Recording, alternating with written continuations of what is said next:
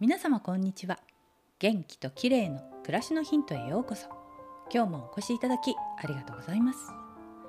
朝起きると首が痛い。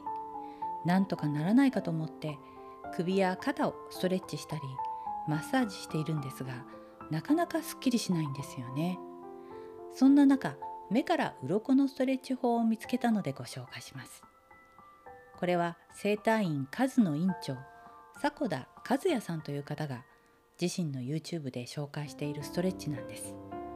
首が痛いと首筋や肩をストレッチしたりマッサージしたくなりますよね。でも首ではなく肩甲骨と胸の周りの筋肉をストレッチする方法なんです。迫田さんによると首こりの原因は肩甲骨や胸の筋肉が硬くなり動かないために逆に首が動きすぎてしまっていることが原因なんだそうです。ストレッチの方法ですが壁を使います。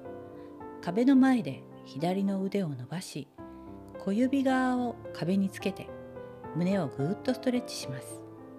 腕から胸そして肩甲骨に刺激がいくのが分かりますよね。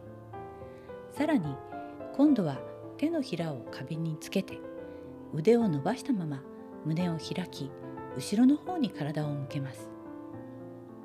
反対側の腕も同様に行いますするとどうでしょう？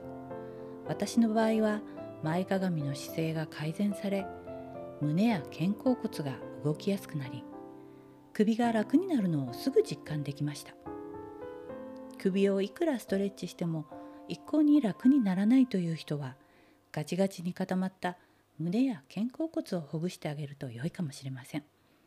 是非やってみてください。迫田さんの YouTube「和也迫田」には他にもいろいろなセルフケアが載っているので見てみようかなと思っています。今日は首が凝って痛いという人に目から鱗のセルフケアについてでした。最後までお聴きいただきありがとうございます。またお会いしましょう。友吉ゆき子でした。